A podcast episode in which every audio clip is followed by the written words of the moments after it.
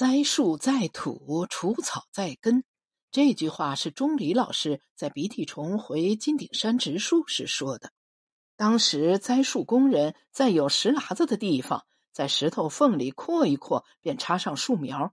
这种只管栽不敢活的栽法，让钟离老师很生气，就对鼻涕虫说了这句谚语。当时南烟武在场，他回去将钟离老师的话记在了日记里。鼻涕虫马上整改，带来冲击钻，在石喇子上先打出树坑，然后填土栽树。后来石喇子上的杏树成活率很高，结的杏虽小却甜，并且带有冰糖的味道。鼻涕虫问钟离老师是否给这种杏儿起个名字，因为临县庄河有座歇马山，也出产品质极佳的杏，是抢手货。钟离老师说，东北出产一种贡米，是在火山岩层腐殖土里种出来的。站在田埂上，能听见地下有哗哗的流水声，故而叫响水大米。你的杏子是在石头上栽的，就叫石板杏吧？鼻涕虫一听就咧开嘴笑了。洗板行，洗板行，借名好。他注册了石板杏商标。还花钱在电视上做了广告，石板杏的品牌一下子打开了。每年杏子成熟，鼻涕虫都会用精致的纸盒包装赠送客户，倒是省了不少公关费用。南烟武晚上翻阅往昔日记，恰好翻到了这一页，联想建庙面临的困局，两句话中的后半句让他脑筋翻转。江西山之所以办临港工业园，一方面是为了出政绩，另一方面是因为有投资商推动，而后一条是关键。利益推动就像汛期的青云河，如同脱缰的野马，没人能勒住缰绳。南烟武对我讲了亮甲镇北面荷花乡的一个案例。因为一个小型造纸厂，结果毁掉了整条清水河。那可是一条河边开满钢笔水花的河，河水清澈，风景如画。河水拐弯处，岸边像是百米铺就的沙滩，沙滩上偶尔会看到下蛋的河龟。因为一个小型造纸厂，乡里赔上了这条清水河。现在别说钢笔水花，河里连蒲草都不再生长，整条河变成了污水渠。我说荷花香的污染事件，我做过采访。现在造纸厂已经关掉了，但那条河要恢复到以前的生态很难，也许需要几十年才行。南烟雾说：“前车之鉴，后事之师，想阻止毁山填海的工业园，只能在除根上做文章。”南烟武这样一说，我就明白了。在三次讲故事无效后，他的思路有了改变，不再扬汤止沸，而是想到了釜底抽薪。我说：“你早该想一想其他办法。”南烟武摇摇头。我之所以反复给西山讲故事，是因为钟离老师对我说过：“六神足能感化一切。”看来老师这话只适合心中有神之人，心中无神不会有感应。南烟武让老凯联系白帽子，说想去登门拜访。老凯说白帽子已经退出了，还找他有何用？南烟武说劝人之话，现身说法最管用。我们请他做说客。老凯拨通了白帽子电话，没想到白帽子听后十分客气的说：“别呀，做事不能倒反天罡，怎么能让南先生来看我呢？”我马上去金家村拜见南先生。放下电话，老凯说：“白帽子这人知道大小，虽然身上有伤人气，但人还不错。”南烟武道：“商人唯利不怕，就怕没有敬畏之心。白帽子这类企业家很有代表性，心里想信点什么，往往又饥不择食，摆不对菩萨。”白帽子来到小院时，提了一盒新上市的太平猴魁。谦虚的打过招呼后，小学生一般端坐在老船木桌旁，等着南先生问话。南延武说：“您先稍坐，我去泡壶新茶。”白帽子坐下来，一会儿看看我，一会儿又看看老凯，不知道我们三人请他来做什么。院内柿子树上的灰喜鹊在叽叽喳喳鸣叫，院墙上红艳的凌霄花像笑开的无数红唇。不远处苍翠的金顶山雾气飘渺，风景绝佳的小院儿让白帽子啧啧称赞。白帽子问老凯：“村里还有没有这样的院子？若有，他想买一个，贵点儿也没关系。”老凯说：“若是能保住金顶山，买个院子不是问题。”南烟武一手拎暖瓶，一手端着紫砂壶从内屋走出来。我隔着窗子看到南烟武站在中堂泡茶后，望着北墙出神。我知道。那里挂有一幅钟离老师和五个同学的合影，那是一张放大的黑白照，背景是金顶山，照片上每个人都在微笑，油油扬起的一缕头发证明当时有不小的风。我想南烟武一定在向钟离老师祈祷，看来他对邀请白帽子当说客心里并没有底。他给白帽子斟上茶，新泡的乌龙茶，汤色泛黄，茶香浓郁。南烟武坐下道：“麻烦您跑这么远的路，很过意不去。”白帽子笑着说：“我们做生意的，天天东跑西颠这点路不算啥，就当下乡看看风景了。”南烟武问：“请您来是想和您商量，愿不愿意为六神做点事儿？”或者说积点功德，白帽子问：“捐钱吗？捐多少？”南烟雾摇摇头：“不是钱的问题。”白帽子愣了一下：“做功德不就是出钱出力吗？”南烟武说：“佛家讲见性曰功，妙用曰德。功德包括智慧和慈悲两方面，我们是需要你出智慧。”白帽子有些局促。惶惑道：“我哪有什么智慧呀？”南烟武问：“您知道要来工业园区投资的都是哪三家企业吗？”白帽子笑了：“ 当然知道，盛达集团、金鼎集团和广阳公司三个老总都是我朋友，我们还在一起搓过麻将呢。其中广阳的王总和我还共同出资在五龙背建了一处佛堂。”南烟武将身子往前探了探，正视着白帽子星光闪耀的小眼睛，道：“我想请您出面做做三位老板的思想工作，不要与六神争地盘，另选他地去办工业园区。”白帽子眼珠快速转来转去，举手摘下棒球帽，挠了挠油亮的秃顶，看得出此事有点为难。他和三个老板只是朋友关系，人家听不听他的难说。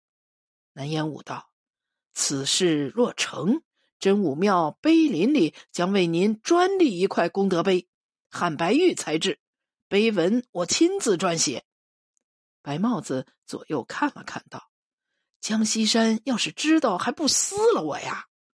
南延武鼓励他道：“这个别担心。”筹建真武庙，五人中有江玉龙，那是江西山他爹。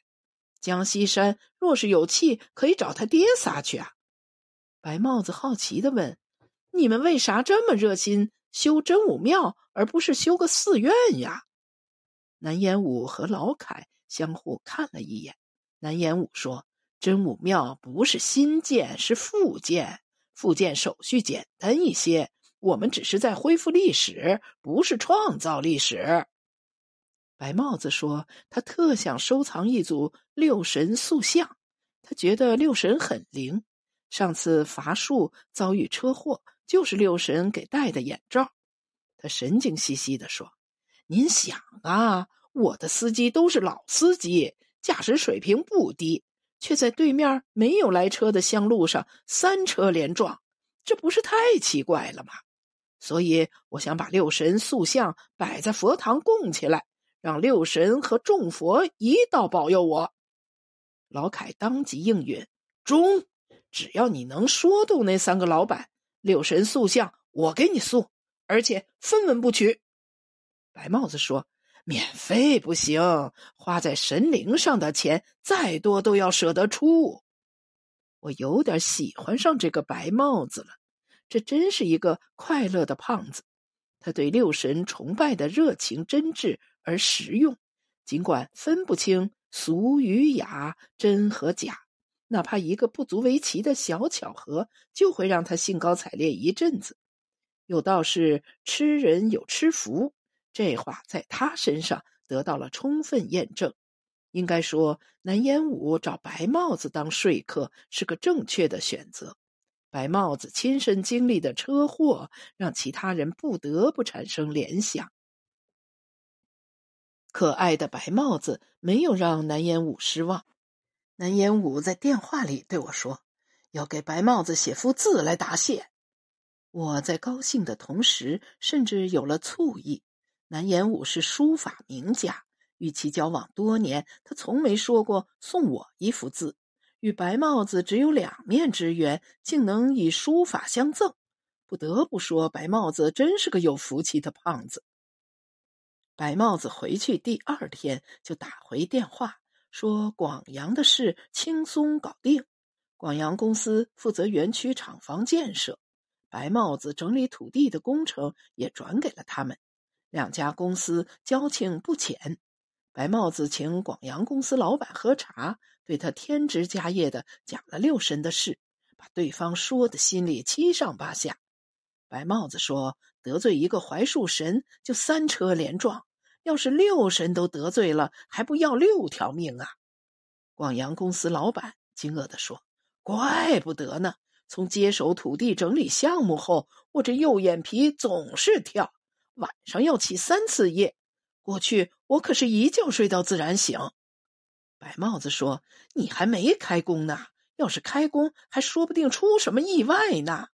你想想，江镇长的老爹就是干工程的，人家为啥不做呀？这不明摆着有顾虑吗？”广阳公司老板说：“也是，宁可得罪人一千，不能得罪神一个。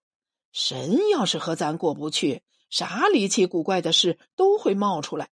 这两天，亮甲镇政府猴急的催着签正式合同，这么催肯定有猫腻。开工后几千万元工程款，我要垫资，这事儿还是想想再说。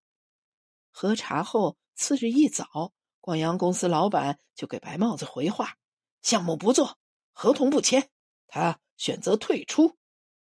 南烟武把这个消息告诉我后。我觉得南烟武这幅字确实应该送。整理土地和承建厂房的一方退出，园区项目至少不能马上启动。三天后，白帽子又来电话说，盛达公司也拿下了。盛达公司原计划在金家村建个大型水泥厂，而且与日商合资，合作框架也都形成。日商考察了金顶山。山体石质特别适合生产优质水泥。白帽子约盛达公司董事长吃饭，席间白帽子谈到了抗倭故事，很自然的就把话题引到了望海郭大捷和金顶山上的真武庙。白帽子说：“中国历史上只有一种人会永世不得翻身，这种人就是汉奸。”对方显然听进去了。说：“我建水泥厂和汉奸挨不上。”白帽子说：“金顶山就是当年的望海郭，倭寇当年想攻占它，你今天要挖掉它，对于金顶山来说，结果是一样的。”对方想了想，说：“山上的真武庙拆了，太可惜。要是留下来，肯定是香火很旺的古刹，成为文物保护单位。”那样工业园就不会这么规划了。白帽子说：“你想想呀，刘江抗倭有功，保护了金顶山和当地百姓，老百姓奉他为神。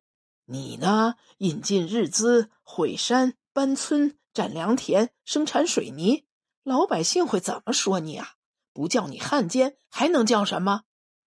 对方是个精明人，说这是两码事儿，战争是战争，经济是经济，两者不能混为一谈。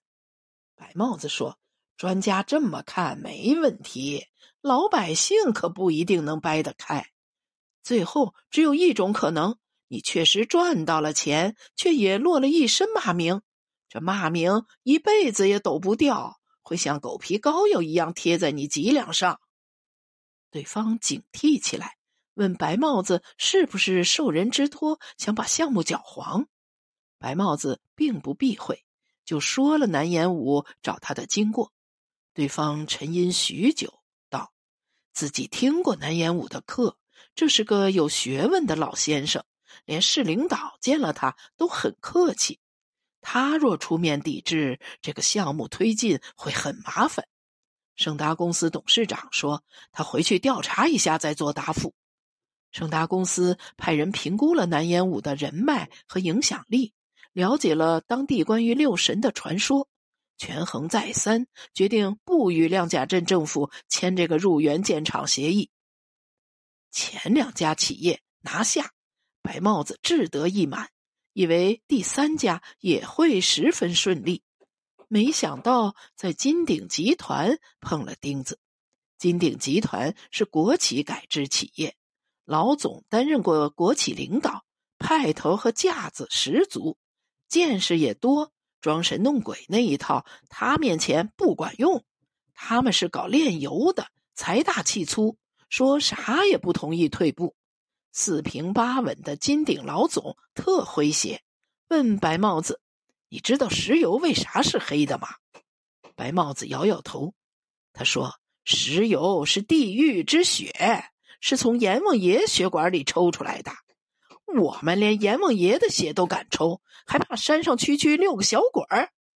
他告诉白帽子，为了选择金顶山这块能建码头又有腹地的建厂地点，他们考察了许多地方，最终在江西山的推荐下。落至金家村，怎么能因为子虚乌有的六神和片瓦不存的真武庙就打退堂鼓呢？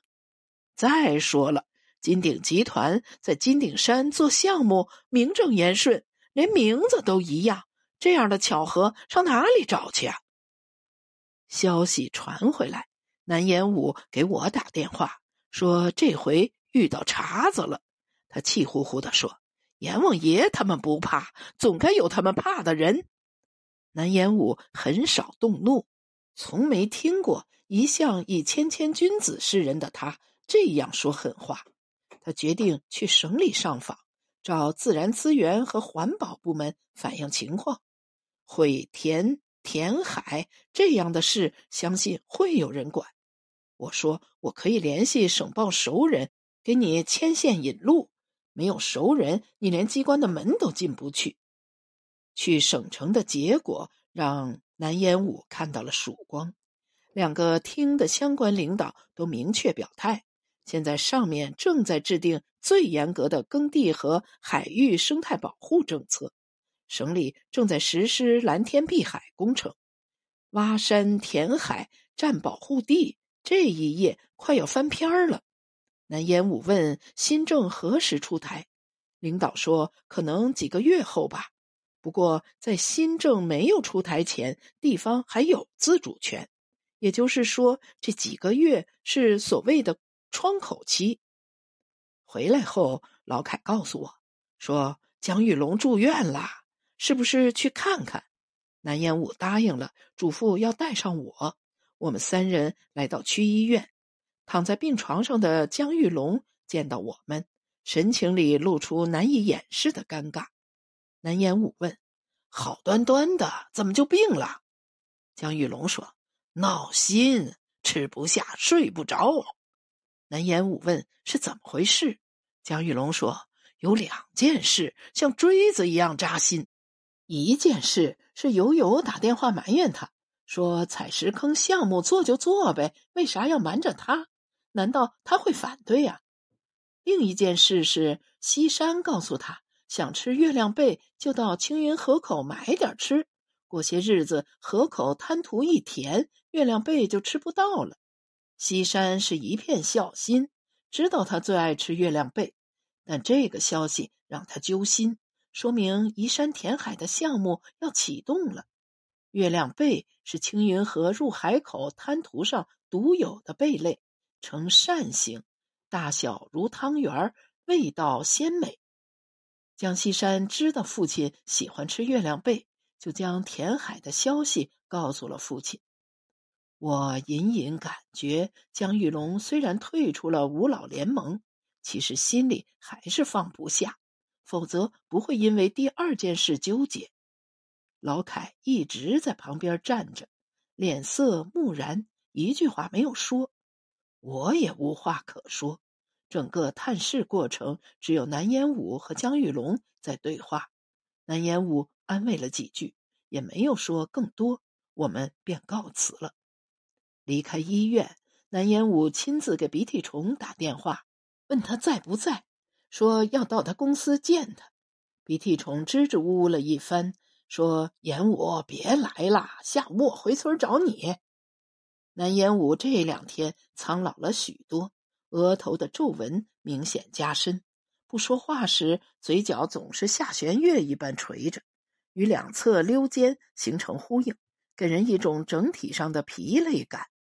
我还发现他镜片后的目光经常被白茫茫两团雾气所笼罩，遮挡住他原本有些模糊的瞳孔。但愿那不是泪花。我想让一个原本研究学问又放不下架子的文人跑建庙这样复杂的事，真是难为了他。我陪南烟雾。回到金家村，我也想见见鼻涕虫。